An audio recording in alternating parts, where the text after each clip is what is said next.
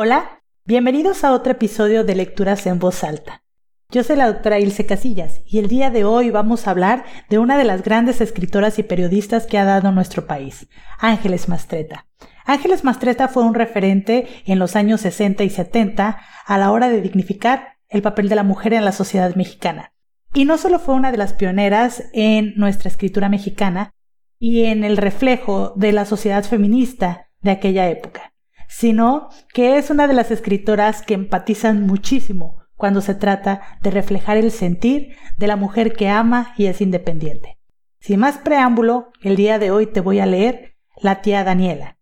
La tía Daniela forma parte de la recopilación que hizo Ángeles Mastreta de 37 de sus familiares mujeres durante la enfermedad de su hija menor. Durante este tiempo no solo se puso a analizar a estas 37 mujeres que eran sus tías, sus familiares, sus primas, sino que hizo un relato de cada una de ellas para mostrar el vigor, la fortaleza y la luz que estas mujeres representaban para ella misma en su vida. Te dejo aquí entonces la tía Daniela, Ángeles Mastreta. La tía Daniela se enamoró como se enamoran siempre las mujeres inteligentes, como una idiota. Lo había visto llegar una mañana, caminando con los hombros erguidos sobre un paso sereno y había pensado, este hombre se cree Dios. Pero al rato de oírlo decir historias sobre mundos desconocidos y pasiones extrañas, se enamoró de él y de sus brazos, como si de niña no hablara latín, no supiera lógica, me hubiera sorprendido a media ciudad, copiado los juegos de Góngora y Sor Juana como quien responde a una canción del recreo. Era tan sabia que ningún hombre quería meterse con ella, por más que tuviera los ojos de miel y una boca brillante, por más que su cuerpo acariciara la imaginación despertando las ganas de mirarlo desnudo, por más que fuera hermosa como la Virgen del Rosario. Daba temor quererla porque algo había en su inteligencia que sugería siempre un desprecio por el sexo opuesto y sus confusiones.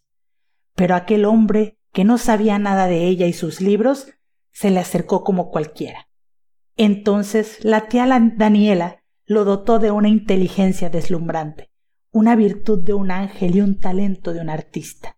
Su cabeza lo miró de tantos modos que en doce días creyó conocer a cien hombres lo quiso convencida de que Dios puede andar entre mortales, entregada hasta las uñas a los deseos y las ocurrencias de un tipo que nunca llegó para quedarse y jamás entendió uno solo de todos los poemas que Daniela quiso leerle para explicar su amor.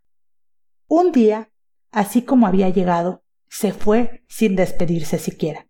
Y no hubo entonces en la redonda inteligencia de la tía Daniela un solo atisbo de entender qué había pasado. Hipnotizada por el dolor sin nombre ni destino, se volvió la más tonta de las tontas. Perderlo fue una gran y larga pena como el insomnio, una vejez, el infierno. Por unos días de luz, por un indicio, por los ojos de hierro y súplica que les prestó una noche, la tía Daniela enterró las ganas de estar viva y fue perdiendo el brillo de la piel, la fuerza de las piernas, la intensidad de la frente y las entrañas. Se quedó casi ciega en tres meses, una joroba le creció en la espalda, y algo le sucedió a su termostato interno que a pesar de andar en el rayo del sol, con abrigo y calcetines estaba, tiritaba de frío como si viviera en el centro del mismo invierno. La secaba el aire como un canario. Cerca le ponían fruta y galletas para que picoteara pero su madre se llevaba las cosas intactas mientras ella seguía muda, a pesar de estos esfuerzos que todo el mundo hacía por distraerla. Al principio la invitaban a la calle para ver si mirando las palomas o viendo ir y venir a la gente, algo de ella volvía a dar muestras de apego a la vida. Trataron todo. Su madre se la llevó de viaje a España y la hizo entrar y salir de todos los tablados sevillanos sin obtener de ella más que una lágrima la noche en que un cantador estuvo alegre. A la mañana siguiente le puso un telegrama a su marido diciendo empieza a mejorar. Ha llorado un segundo. Se había vuelto un árbol seco. Iba para donde la llevaran y en cuanto podía se dejaba caer en la cama como si hubiera trabajado veinticuatro horas recogiendo algodón. Por fin, las fuerzas no le alcanzaron más que para echarse en una silla y decirle a su madre Te lo ruego, vámonos a casa. Cuando volvieron, la tía Daniela apenas podía caminar y desde entonces no quiso levantarse. Tampoco quiso bañarse, ni peinarse, ni hacer pipí. Una mañana no pudo ni siquiera abrir los ojos. Está muerta, oyó decir a su alrededor y ni siquiera encontró las fuerzas para negarlo. Alguien le sugirió a su madre que ese comportamiento era un chantaje, un modo de vengarse de los otros, una pose de niña consentida que si de repente perdiera la tranquilidad de la casa y la comida segura, se las arreglaría para mejorar de un día para otro. Su madre hizo el esfuerzo de abandonarla en el quicio de la puerta de la catedral. La dejaron ahí una noche con la esperanza de verla regresar al día siguiente, hambrienta y furiosa, como había sido alguna vez. A la tercera noche la recogieron de la puerta de la catedral con neumonía y la llevaron al hospital entre lágrimas de toda la familia. Ahí fue a visitarla su amiga Elide, una joven de piel brillante que hablaba sin tregua y que decía saber la cura del mal de amores. Pidió que la dejaran hacerse cargo del alma y del estómago de aquella náufraga. La oyeron opinar. Según ella, el error en el tratamiento de su inteligente amiga estaba en el consejo de que olvidara. Olvidar era un asunto imposible. Lo que había que hacer era escuezarle los recuerdos para que no la mataran, para que la obligaran a seguir viva. Los padres la oyeran hablar a la muchacha con la misma indiferencia que ya les provocaba cualquier intento de curar a su hija. Daban por hecho que no serviría de nada y sin embargo lo autorizaban como si no hubieran perdido la esperanza que ya habían perdido. La pusieron a ambas a dormir en el mismo cuarto. Siempre que alguien pasaba frente a la puerta, oían la voz incansable de Elide, hablando del asunto con la misma obstinación con que un médico vigila a un moribundo. No se callaba, no le daba tregua. Un día y otro, una semana y otra. ¿Cómo dices que eran sus manos? preguntaba, si la tía Daniela no le contestaba, Elide volvía por otro lado. ¿Tenía ojos verdes? ¿Cafés? ¿Grandes? Chicos, le contestaba Daniela hablando por primera vez en treinta días. ¿Chicos y turbios? preguntaba la tía Elide.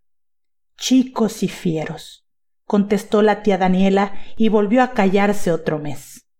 Seguro que era Leo. Así son los Leos, decía su amiga sacando un libro de horóscopos para leerle.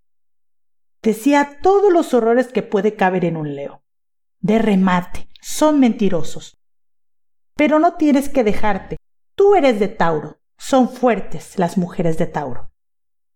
Mentiras sí que dijo, le contestó Daniela una tarde. ¿Cuáles? No se te vayan a olvidar. Porque el mundo no es tan grande como para que no demos con él y entonces vas a recordar sus palabras, una por una, las que oíste y las que te hizo decir. No quiero humillarme. El humillado va a ser él. Y no todo es tan fácil como sembrar palabras y largarse. Me iluminaron, defendió la tía Daniela. Se te nota iluminada, decía su amiga cuando llegaba a puntos así. Al tercer mes de hablar, la hizo comer como Dios manda. Ni siquiera se dio cuenta cómo fue. La llevó a una caminata por el jardín. Cargaba con una cesta de fruta, queso, pan, mantequilla y té. Extendió un mantel sobre el pasto, sacó las cosas y siguió hablando mientras empezaban a comer sin ofrecerle. Le gustaban las uvas, dijo la enferma. Entiendo que lo extrañes. Sí, dijo la enferma acercándose a un racimo de uvas. Besaba regio y tenía suave la piel y los hombros y la cintura. ¿Cómo tenía? ya sabes, dijo la amiga como si supiera siempre lo que la torturaba. No te lo voy a decir, contestó riéndose por primera vez en meses. Luego comió queso y té, pan y mantequilla. ¿Rico? le preguntó Elide. Sí, le contestó la enferma, empezando a ser ella. Una noche bajaron a cenar. la tía Daniela con un vestido nuevo y el pelo brillante y limpio, libre por fin de la trenza polvorosa que no se había peinado en mucho tiempo. Veinte días después, ella y su amiga habían repasado los recuerdos de arriba para abajo hasta convertirlos en trivia. Todo lo que había tratado de olvidar la tía Daniela, forzándose a no pensarlo, se lo volvió índigo de recuerdos después de repetirlo muchas veces. Castigó su buen juicio oyéndose contar una tras otra los cientos de veinte mil tonterías que la habían hecho feliz y desgraciada. Ya no quiero ni vengarme, le dijo una mañana a Elide. Estoy aburridísima del tema. ¿Cómo? No te pongas inteligente, dijo Elide. Este ha sido todo el tiempo un asunto de razón menguada. ¿Lo vas a convertir en algo lúcido? No lo eches a perder. Nos falta lo mejor. Nos falta buscar al hombre en Europa y en África, en Sudamérica y la India. Nos falta encontrarlo y hacerle un escándalo que justifique nuestros viajes. Nos falta conocer la galería Pitti, ver Florencia, enamorarnos en Venecia, echar una moneda a la fuente de Trevi. ¿No vamos a conseguir a ese hombre que te enamoró como un imbécil y luego se fue? Habían planeado un viaje por el mundo en busca del culpable, y eso de que la venganza ya no fuera trascendente en la cura de su amiga tenía devastada el idea. Iban a perderse la India y Marruecos y Bolivia y el Congo, Viena y toda Italia. Nunca pensó que podría convertirla en un ser racional después de haberla visto paralizada y casi loca hacía cuatro meses. Tenemos que ir a buscarlo. No te vuelvas inteligente antes de tiempo, le decía. Llegó ayer, le contestó la tía Daniela un mediodía. ¿Cómo sabes? Lo vi. Tocó en el balcón como antes. ¿Y qué sentiste? Nada. ¿Y qué te dijo? Todo. ¿Y qué le contestaste? Cerré. ¿Y ahora? preguntó la terapista. Ahora sí nos vamos a Italia. Los ausentes siempre se equivocan. Y se fueron a Italia por la voz del Dante. Pioverá dentro y el alta fantasía. Fin. ¿Qué piensas de este cuento? Personalmente te diré que me derrocha la empatía. Toda aquella mujer, hombre, que hemos sufrido un mal de amores y nos hemos empeñado en olvidar, siempre encontramos más tormento en los recuerdos solitarios. Escucharnos, al menos para mí, siempre es terapéutico y los libros, en mi caso, son la mayor fuente de empatía, de encontrar relatos donde yo Siento el dolor de nuestro protagonista o de nuestra protagonista. ¿Qué despertó para ti la historia de Daniela? ¿Te identificas? Cuéntanos en los comentarios. Y una vez más, gracias por estar aquí.